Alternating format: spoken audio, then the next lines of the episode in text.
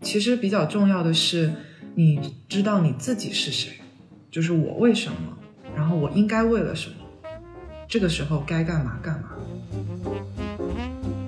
极致理性主义者他其实和我们的视角不一样，就是我们在两个视角上面是没有办法探讨这件事。其实如果有一个，比如说他是中科院院士，同时又是研究命理学的，其实这个是丝毫不意外的。只是就是在那样一种状态下，他的那种调和所呈现出来的状态，其实我比较好奇。因为其实我觉得命没有好，就是每个人的命都是公平。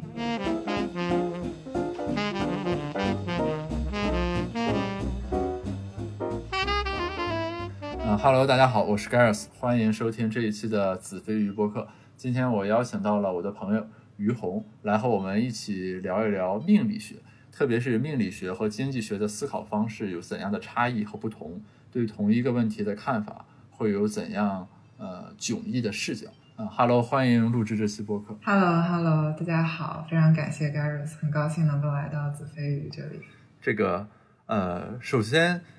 首先能请你简单介绍一下，比如说紫微斗数的它这个呃就是计算或者说。运作的那个原理吧，就是纯粹那种机械性的讨论。比如说，我们当我们知道一个人出生的年月日时之后，然后接下来这个步骤是怎样的呢？嗯，我们知道了以后，就会按照本门的方法来进行一个排盘。然后一般的话是手，就是说你会拿一张纸，对吧，在上面写，然后把把这个人的命数就排成一个盘，对吧？就是这个所谓的盘，其实就是一个呈现的方式，等于是。嗯，这个盘其实就是它的命理因果的呈现方式。然后我想确认一下，是不是说就是因为它需要的四个输入项是年月日时，对吧？这个时是中国古代那时辰，就是两个小时为一个时辰，对，再加一个性别，对。所以是如果真的有两个人是同年同月同日，以及在那两个小时之间出生，且性别相同的话，排出来的盘就应该是一模一样的。嗯，盘上面应该是一模一样的，除非他们出生。方式不一样，但出生方式有的人并不讲究，就是这个也不是说每一个排子位都数的人。OK，我们假设都是顺产的话，其实这两个人就是不管他是张三还是李四，其实排出来的盘是一模一样的。对这个问题，我以前就是也思考过。那有什么答案吗？因为我就很好奇，对吧？那这两个人按道理来说，那我们能看出来的不就是应该是一模一样的吗？嗯，你可以把它理解为就是。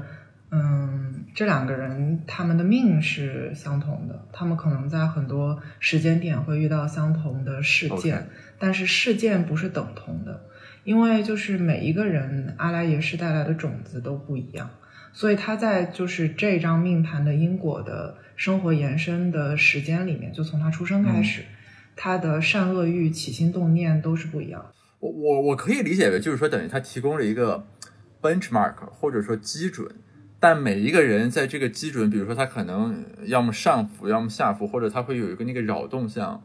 围绕这个来摆动。就这个命，我就想确认一下这里的命的这个含义。就因为比如说我们做统计分析的话，有一种这个模型就指的是说你中间有条线是所谓的基准线，然后每一个人都会围绕着基准线，但是它会有个自己的噪音，比如说我往上一点，往下一点，怎么样的？这是一种思路，还是说比如说这个命类似于一个托底的东西？然后每一个人在这个东西往上走，至于你走的多高、走的多远是不太一样的。我就不太确定的是，这里这个命有没有一点那种类似于均值回归的感觉？就比如说，如果这一年、这月、这日、这个时辰生了五十个人，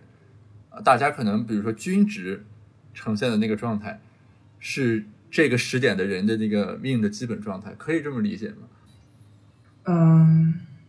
如果你一定想要这么理解，是可以这样理解，但是这样理解我觉得不太好，就是过于着相了。就你完全把一个盘看成了一个公式，其实这个就已经和本质上面就是相悖而已。哎，我想确认一下，就是说从一个人的这个生辰八字加性别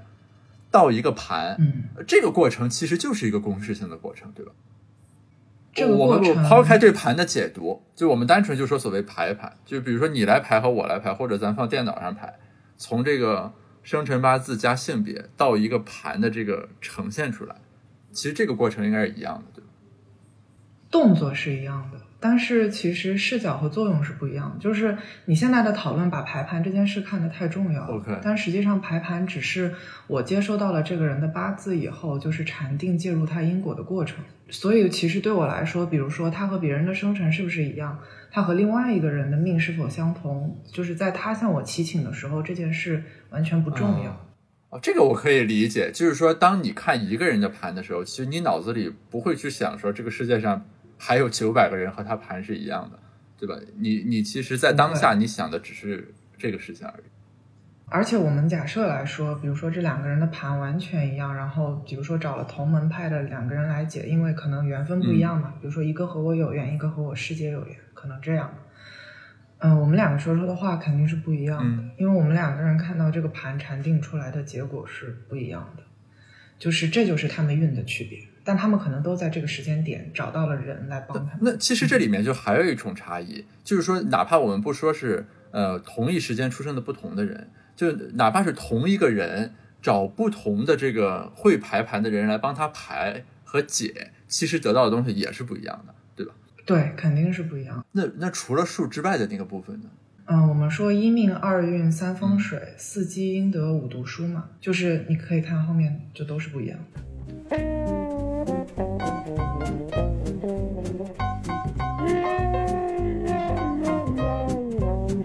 我我想确认一下，就是这个被看的或者来咨询的这个人与帮他解读的这个人，这两者之间就是会有一种呃匹配，就所谓 matching 的那种关系吗？就我其实想问的就是说，假如说有两个人嗯都会看这个盘，对吧？可能一个人看的水平比较高，呃，另一个看的可能比如说他是刚学的，就看的没有那么准，这个是所谓那绝对水平的差距。我其实好奇的就是说，在你们看来会不会有那种匹配性的？比如说这个人可能嗯看的水平一般般，但是他刚好和来找他的这个人，二者之间有一种嗯勾结或者联系或者共鸣诸如此类的，就使得他对他这个盘的感应会格外明确一些。你大概能明白这个会的，问题意思？会的。我明白，但是实际上不是这么个情况，就是其实你呃什么时候谁帮你看盘是一件顺其自然的事儿，你这个时候遇到的这个人帮你看，无论比如说看的是对还是错，你这个时候就是只需要知道这几件事情。其实我们只是一个中介而已，我并不主导你要干什么，就是这个时候咱俩的缘分到了，然后有些事情得通过我的嘴告诉你，就大概是这样的。因为我也遇到过，比如说，嗯，有一些人来找我看盘的时候，前面已经看过几个了，我发现说他之前接受的命盘是错的，那我觉得可能他那个时候就应该接受错的事情。他在就是了解自己的这个过程当中是有考验的，不是让他第一次就能知道自己到底我想确认一下，就是根据刚才你的描述，好像在这个比如说紫薇斗数，你帮别人看盘解盘的过程中，你是一个很抽离或者很在室外的一个状态，是吗？对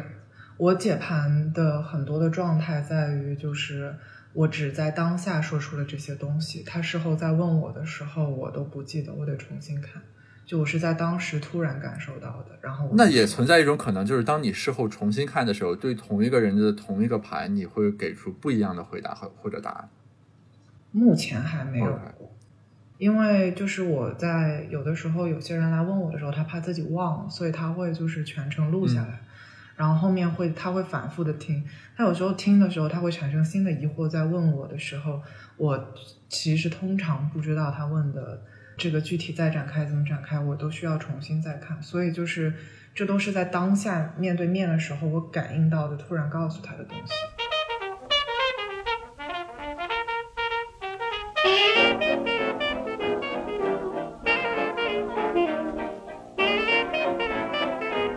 哦，这种感觉其实很神奇。我可以理解你刚才说的那个那种状态，就是从道理知识上来说，我我能够理解就是存在那一种状态。但是从身体知识上来说，我可能还没有办法有那种很强烈的共鸣。你有没有写过东西？就比如说小说什么的？这是个好问题。就我觉得可能是说，你比如说学术，我们的论文写作等等，也是一个创作过程。但但我们这个创作过程，就恰恰跟你刚才说的那个东西相反，它是一种高度理性化，而且要排除掉这种所谓偶然或者说感情因素的东西。就我我们学科强调，就是说一个好的经济学论文怎么样算写得好呢？就叫做麻木不仁。就是你好像 下笔写的是一个完全跟你没有关系的东西，而且每一句话要非常清晰，你来读和另一个人来读，这句话的指向都是同样的含义，这就是一个好的论文。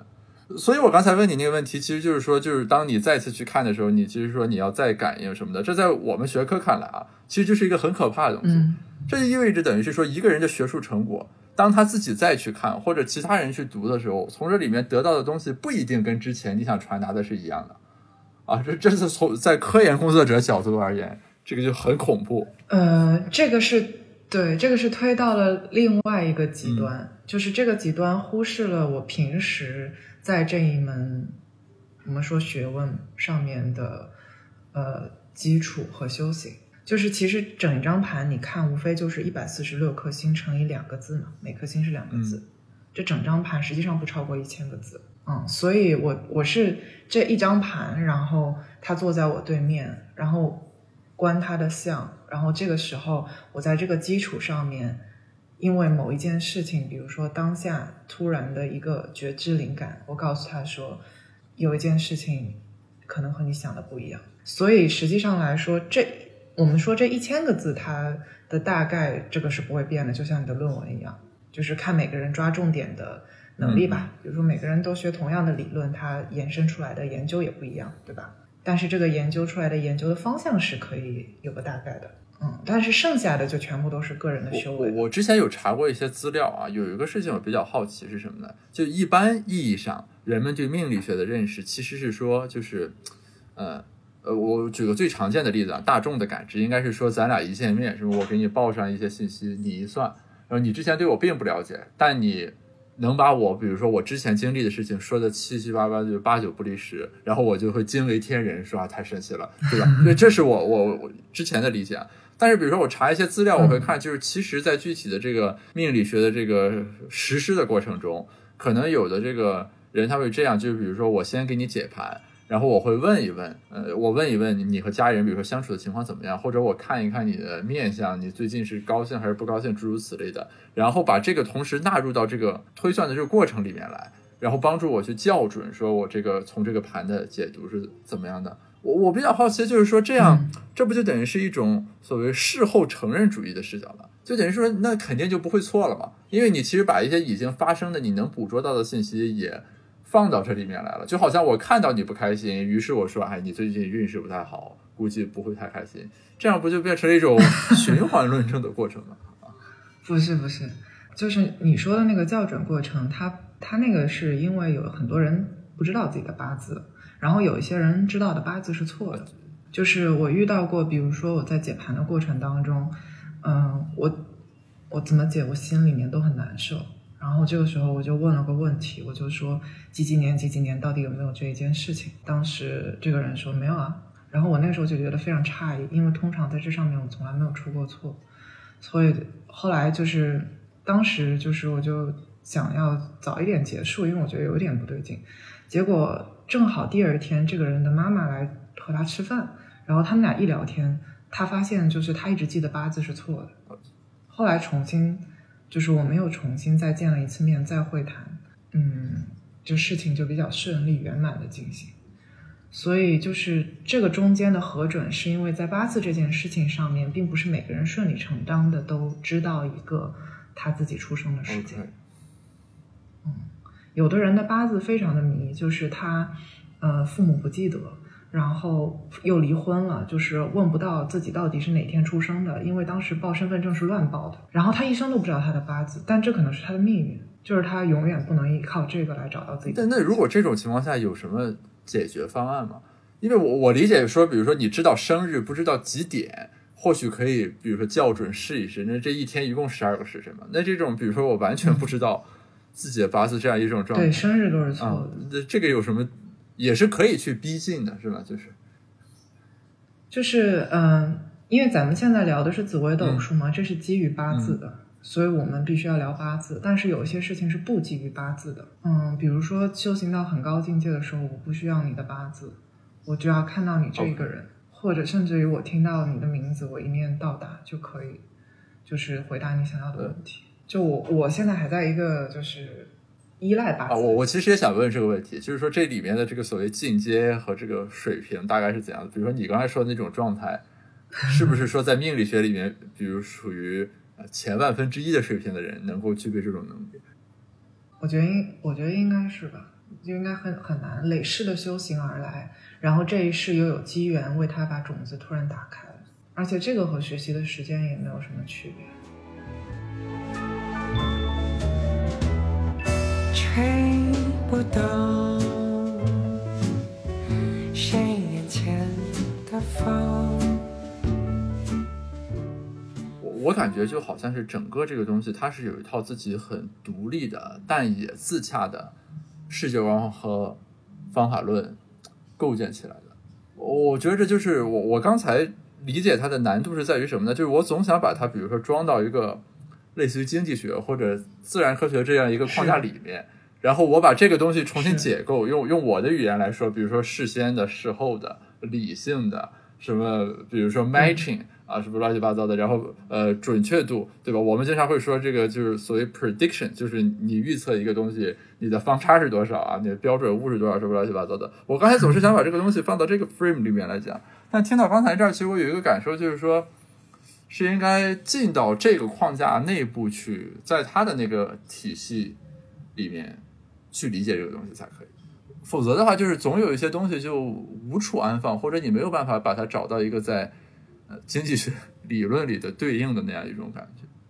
我一开始学的时候，就刚接触的时候，我沉迷于就是把它呃完美化、理性化、模块化，就是希望效率很高。我其实就想问这个问题，就是你你自己原来应该也有这种倾向，或者说，因为我们你受过高等教育的话，一般或多或少会有这种就在知识上的这种偏好，对吧？就是找一个框架。我觉得这是一种狂妄，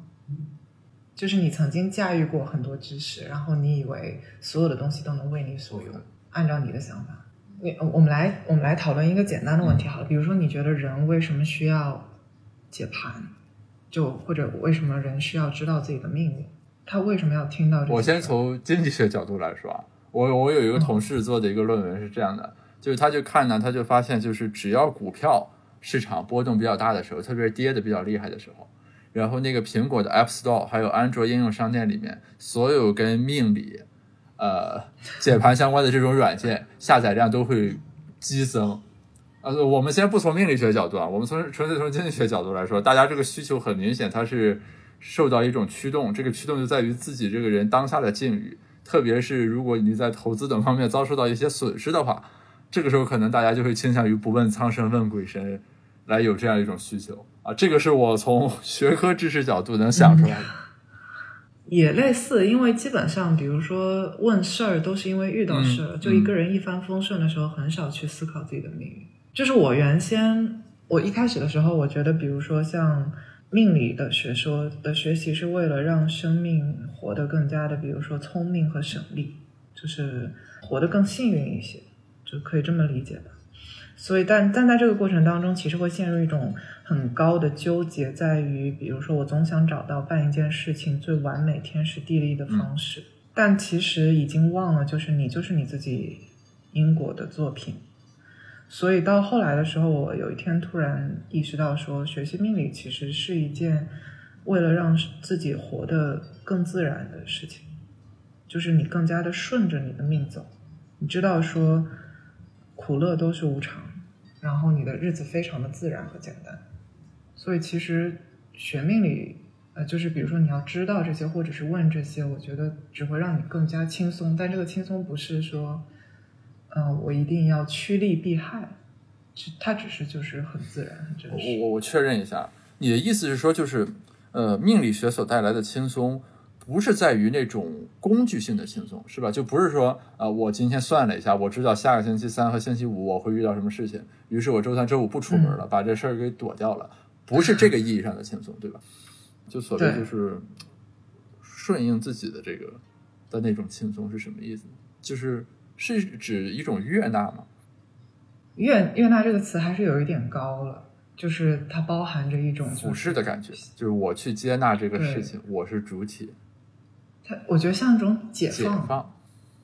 你。比如说像前几天读一本书嘛，还蛮有趣的，你们可能也读了，就叫沉浮实验。就沉浮实验大概讲的就是说，这个人决定做一个实验，用生命的四十年来做，就是接受生命中发生的所有的安排，然后解放掉心里面的这种对当下的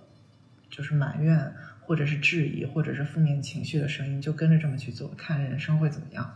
其实他就是顺着他自己的命在走，就是学习命理的这种自然，我觉得就是回归到后面，其实你光知道你星期几不能做什么是没有意义的。因为你依然在无名当中，你为啥不能做？他们为啥而来？你后面是什么？你遇到新的事情，你还会陷入新的烦恼，这些烦恼都是因为无名。就是我很想掌控我自己的命运，但是我不知道我怎么掌控，我也不知道我什么时候会失控。就这个已经是在自寻烦恼。所以学习命理，就是你了解你生命中的所有的因果。然后你知道所有的东西乘愿而来到你面前的时候，它就该这个样子。然后你去拥抱它的时候，你观察你自己，看你这个因果的走向是什么样子。就是你好像是你，但你已经不是你了。这个时候你就会发现日子过得很自然，很那这不会让人某种意义上，从世俗意义上讲，所谓消除斗志，或者说在很多事情上不再有那种就是奋力拼搏的欲望和冲劲儿吗？因为，因为我感觉他对人的这个 motivation 好像是一种解构啊，就是说，你所就是一个个体，他要拼搏和努力，是不是我们从小受的教育？嗯，嗯，这它本来就是一个概念植入到你脑子里的吧？比如说一个小孩子，他出生的时候，他知不知道自己要努力的拼搏？他只是想要做什么做什么，他该干嘛干嘛。然后逐渐的，他知道说我要用的我的理性来主导我。然后，但我们用的是我们用的是同一套理性啊。我们没有思考过我们自己是什么。其实比较重要的是，你知道你自己是谁，就是我为什么，然后我应该为了什么，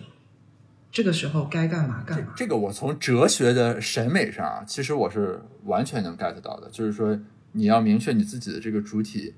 的意识，对吧？然后你的使命是什么，或者你你从何而来等等，就是这个从哲学审美的意义上，我是能 get 到。只是说在具体的行为上，我总会感觉好像有一种冲突感。好，那我们换一种方式，好，我们换一个举例子的方式，就比如说像，嗯，男女之间的区别，比如说像就是，嗯，对于男人来说，最大的价值观是成家立业嘛，而且是主外，嗯，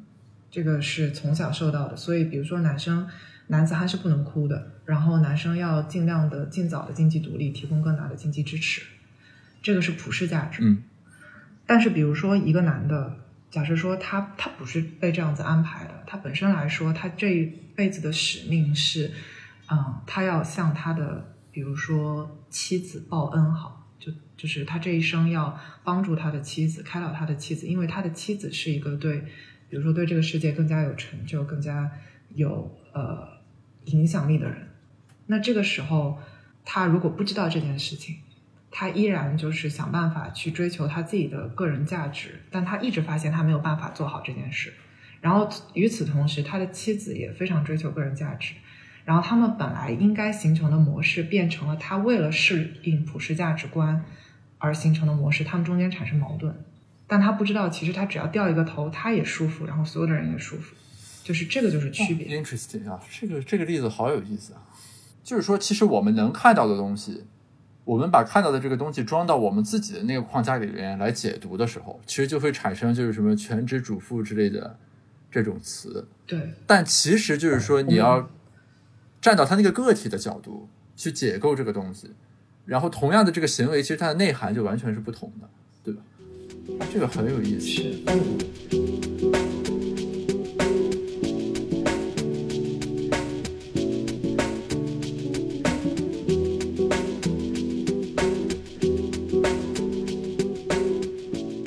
就是你，你。从一个比较理性的嗯认知框架过渡到这样一种认识的体系，它是一个渐变的过程，还是说有那种某种节点你会顿悟，就是说这个世界原来是这样的？这个我比较好奇啊。就假如说，比如说我如果想从现在的这个经济学这种理性框架学习这个知识，然后也接纳刚才你说这套东西的话，它是一种。怎样的过程，我就比较好奇。比如说是某一个事情让你突然间明白，哦，是这样，还是说你就一直学，一直学，逐渐逐渐的，你的这个认识就发生了变化？嗯，我是由几个小的顿悟和一个大的顿悟组成的。但我觉得我现在应该还在这个路上，但基本上来说是某一个时间点。就它好像它不是一个那种潜移默化什么日积月累一天加一天的过程，而是说应该有一些关键节点上啊。而且有时候关键节点还挺有趣的，它有有时候是很平常的一句话，就是你突然听到这句话，你就意识到你前几就是你之前纠结的一件事情想通了，就大概是这句话的来源也可以是任何人，是吗？并不一定是要是你的师傅，或者说所谓命理学里面的大师来开导你，而是说可能你身边的人不经意的一句话，会让你去想这个东西，然后把它想明白。是，但这是我的，我其实不知道别哦，人。这是另一个有意思的问题了，就等于是说，这个认知方式转变，或者说命理学学习的这个东西本身又是因人而异的。所以说，其他的人，比如说要是同样的要经历这个过程，或者学同样的这个知识，其实甚至有可能某种意义上和你刚才说的这个东西是完全不同的。对，其实嗯，因为之前那个你发给我的就是采访那咱们聊天之前的那个预问题里面有一个问题还蛮有趣的，就是命到底有没有好坏？嗯呃，我怎么告诉这个人是好还这是？大部分人对这个的第一感知吧，或者好奇的问题之一吧，应该是对吧？就我这人命怎么？对，而且一般就是不敢问，是因为不敢知道坏。嗯就我不想知道我哪里不好，我其实我现在日子过得挺好。其实我就是，首先第一个就是说我应不应该知道自己的命这件事情上，我觉得没有应不应该，因为它是一件就是还挺顺其自然的事情，就和你想不想知道关系不大，就是可能到一个点，对，一个人出现一句话，就就就按你刚才那说法，这个就某种意义上是存在其合理的，对吧？可能哪天在路上突然间有人跟你说你印堂发黑，那这个东西本身也是在你的命里面的。就是你不用纠结我到底应不应该知道，就是纠结这个没啥意义。然后第二个的话就是，你也不用特别担心，因为其实我觉得命没有好坏，就是每个人的命都是公平的。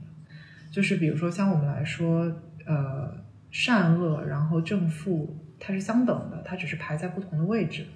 所以你在了解这个的过程当中，无非是在了解你生命的重点是什么，你并不是在了解我的命有多好、多有钱，还是我有多差。呃所以在这个过程当中，你学到的是一种平衡。但是从实际情况来说，好像不是这样，就好像有的人确实是全方位的悲惨。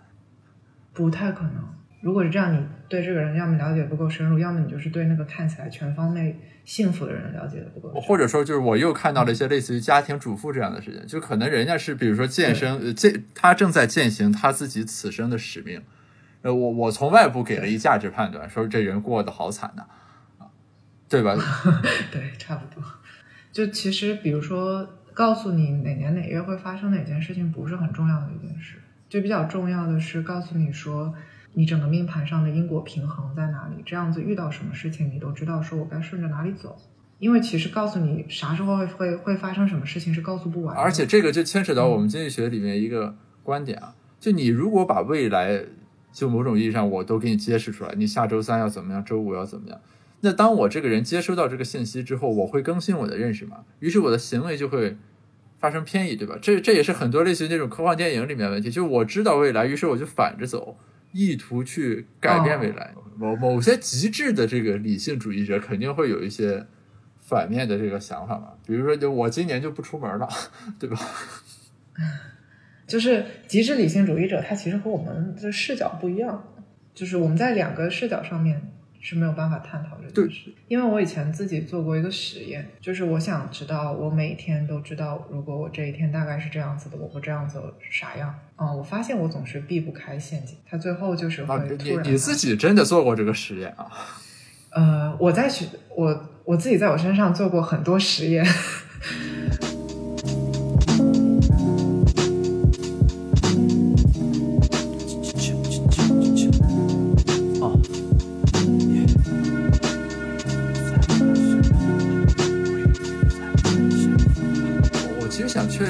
词的含义啊，就是所谓因果。因为就是我我们这个学科其实也在做的东西叫做追求因果关系，比如说这个医院是不是真的能够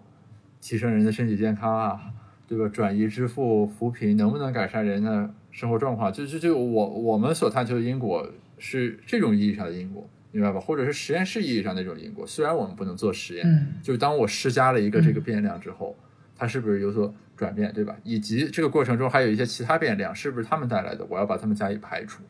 这是我们学科视野里面的因果。就其实今天你提过无数次因果，就我我隐约感觉这两个因果的含义是不太一样的，但我还没有能提炼出来，就是说你所说的那个因果是种什么含义。我们的区别在这里，就是你们有一个时间先后的概念，就是是因为我今天做了什么，所以明天发生了什么或者收获了什么。但是实际上，在我理解来说，你一出生的时候，你这一世的因果就已经确定了，只是你只有通过一天一天这样时间的方式去认识。因为是这样，就是在刚才聊的过程中，我发现“因果”这个词好像是在我们各自的认知框架里面非常非常核心的一个词。因为比如说，你如果问我你在研究什么，我就说我是做实证研究的，就是做数据分析。然后那分析的是什么呢？就是因果关系。啊，所所以说就是可以说，就是我现在的主页的全部内容都是围绕这个来展开的。然后刚才你聊的过程中，我觉得就好像因果这个概念也很重要，就是它直接牵扯到整个这个世界观、这个大厦的这个搭建里面，所谓的你对于因果的这种感知和认识，其实是很重要的一环。我感觉好像就是在这个的解读或者理解中，不能太着相。因为我我一我我在佛学方面其实很少有研究啊，但是我读那个《倚天屠龙记》的时候，我就记得有一次那个张无忌去那个少林寺和三个高僧过招嘛，那个当时金庸写的就是说这三个高僧其实修为有高下，其中有两个人的胜负念比剩下那个修为最高的人要强一些，于是这两个人一动心起念，就会使得这三个人的配合着相，什么众生相、寿者相、世间相等等，于是这个威力就会降下来。我我感觉就刚才说的那东西，就好像是说因果这个东西，如果我们非要把它拿到一个很具体的事情来，比如说我今天中午要去吃红烧肉，这个因是什么导致这个果，就在这种语境下，就会使这个东西显得很荒谬，就是对吧？就是它就使得这个所谓的佛家那个因果那含义就被消解掉了，在这个情景下，就你不管怎么去解释，就显得很 ridiculous，这个时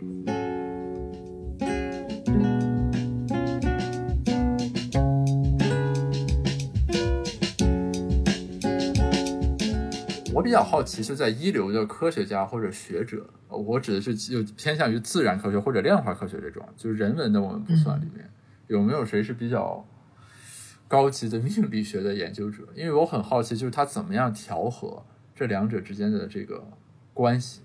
我我我们今天其实提到了很多极致理性主义者拿来 battle 命理学的很多这个常见的思维，比如说什么你说我破财，我就存十年的定期存款，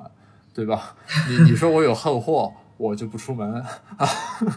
是因为在西方的世界里，我是知道很多科学家他们自身还是有宗教信仰的，对吧？就是因为呃咱中国从小到大教育可能偏向于无神论居多，在西方其实你很多比如说非常优秀的物理学家了等等，所谓研究自然科学的人，其实他也是有宗教信仰的，就是比如说他相信上帝存在等等等等。所以，所以所以我我刚才的感受是说，就是其实如果有一个，比如说他是中科院院士，同时又是研究命理学的，其实这个是丝毫不意外的啊。只是就是在那样一种状态下，他的那种调和所呈现出来的状态，其实我比较好奇，这可以留待以后慢慢探索，或许会可以，可以应该找一个案例对对对，就有缘法的话，认识一个这样的人。但是实际上，就是蛮多大师都是在红尘当中有很高的这种理性或者是科学成就的。比如说，著名作家、著名的这种工程师什么的，都还蛮他们就不以这个作为自己所谓谋生的手段，对吧？嗯，是否以这个作为谋生的手段，是要看你的使命是不是这个。这我其实个人也觉得这个不是选择出来的。因为大家的第一反应就是算命先生嘛，对吧？就是我们一说命理学，就是那什么看相的、测字儿的，啊对就是直观认知里面第一反应会是这个。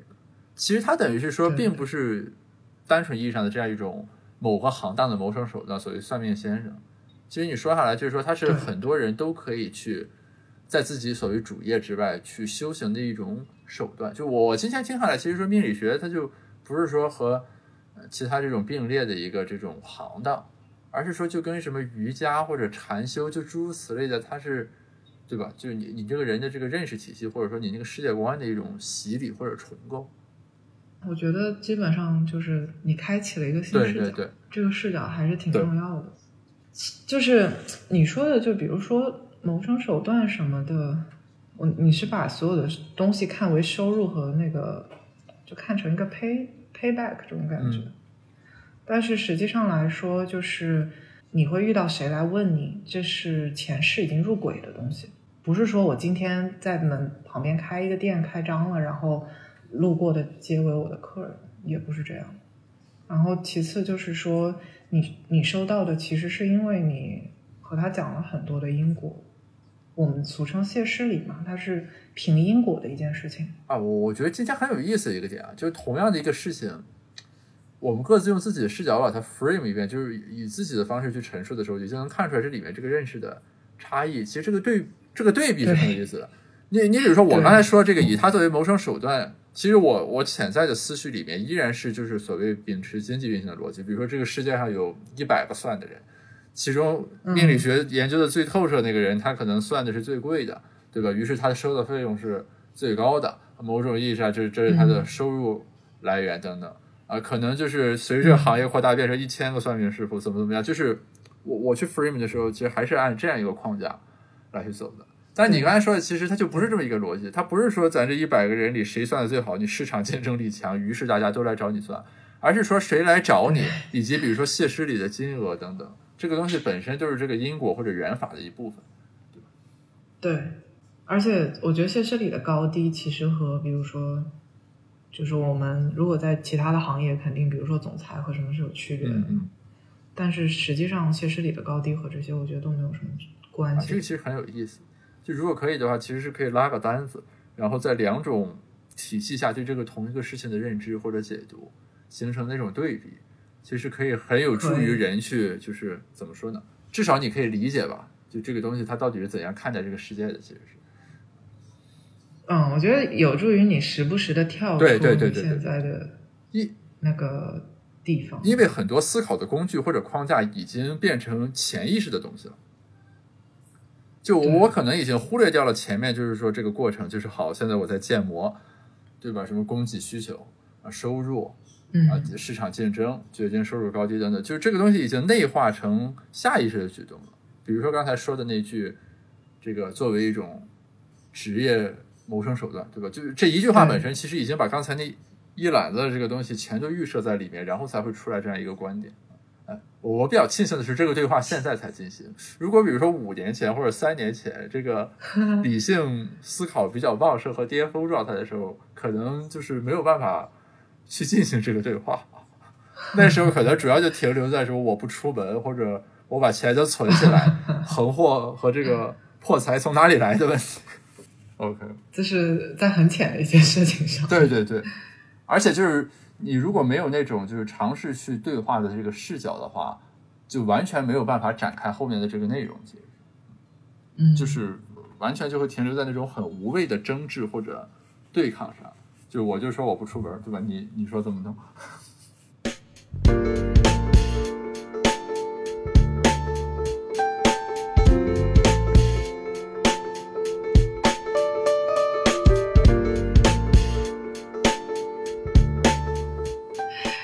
我觉得就是，比如说，比如说没有，因为不是每个人都可能学命理，或者是说接触。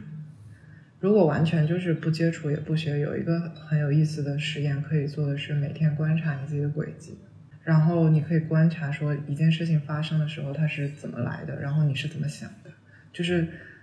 你不需要学任何东西，对自我的观察是可以就是一直在做的。然后在这个过程当中，其实能得到很多启发。这等是一种怎么说呢？就是脱离命理学学习本身之外的这样一种思考和观察的方式。对，因为我们说就是有很多的这种痛苦来自于我执嘛。嗯，那你其实如果你可以观察说你的我执是怎么产生的，怎么去的，然后反复的观察，观察上万次，这这会是很有意思的一件事，而且也能得到很多轻松。我我可以尝试一下，如果能坚持下来的话，我们可以比如说过一个月再录一期试试。那我建议你坚持三个月，OK，一个季度之后，你让你的循对让你的循环走几十次，然后应该会比较好这个记录的方式本身也是一种技巧啊，就是我我怎么样知道，比如说什么该记到我的轨迹里，嗯，你想记什么应该都可以，因为你通常会记下来让你印象深刻的事情然后这个中间的感受也会，比如说我我经常在同样的日子被烫伤或者就是这个是你在经过记录发现的，是吗？最近这个在学术界倒是很流行，就是把一天你所有的时间的分配和发生的事情全都记录下来，然后大家就会看自己的有效工作时间是多长。你这个等于是记录的是另一个维度，就是这个所谓的事件，我可以顺便也记。因为最近就是学术界大家都在反思，就因为疫情隔离期间你没有那个借口了嘛，对吧？于是你比如说你这一周七乘二十四小时，你的有效科研时间是多少？哦后来大家发现，其实自己就是以前所谓什么我要开会，我有行政事务之类的都是借口。你每天做研究就能做四五个小时，你做不了就不做。就即便疫情把你关在家里，你啥事儿没有了，还是做不了。我可以顺便再完成一下刚刚。你能做多久？我鼎盛状态的话，一天可以到六到八小时，然后一周七天，那就是说这个五十到六个小时，六十个小时左右吧。啊，但顶级经济学家一周的工作时间可以在九十到一百个小时，就那个是我完全难以企及的。其如果比如说能够一周工作九十到一百个小时的话，其实我觉得已经属于禅定的功率很高了。就是他可以对很多事情不着相也不动心，就是只做眼前这件事。是的，那个确实是就是最一流的经济学家能实现那种状态，而且其实很有意思，就是说一般那种人，比如说他是诺奖得主或者很著名的人，我们理解啊，这种人应该很忙，对吧？嗯你可能有无数的主旨演讲、媒体采访或者这个那个那个这个，但其实恰恰是这部分人能够以最大的执着和投入投身于研究这件事情。这个是我最近才发现的，因为大家就是微博上嘛，这个疫情期间大家都开始用微博，就开始发，比如说我那个时间记录表那个饼形图，嗯我才逐渐意识到这一点。因为我们之前认识就是大牛应该都很忙，比如说可能研究都是学生做的，嗯他就负责挂名或者把这文章最后什么投出去。但其实你发现，就是他们的工作时间反倒是远远超出于其他这些年轻的这个人的工作时间。是，我觉得很有可能是，比如说那个头衔只是正好给他了，但他做的事一直没变，他并没有因为这件事情发生任何转移。对，就是你如果用理性的话来讲呢，我们就需要找一个因素来解释，比如说这个人很勤奋啊，对对吧？就是我们要找一个品质，什么他很专注什么的。但是如果用你那个框架去解释，其实就是说他自己找到了，就是他对于这个我的认识，对吧？可能比我们更清晰、更明确，于是他就少了更多动心起念，于是他就不太着相啊。啊，是是是，就是我觉得你解释的已经很好了。通过一个小时的对话，习得了一个话语体系。不过是向前闯，碰到什么？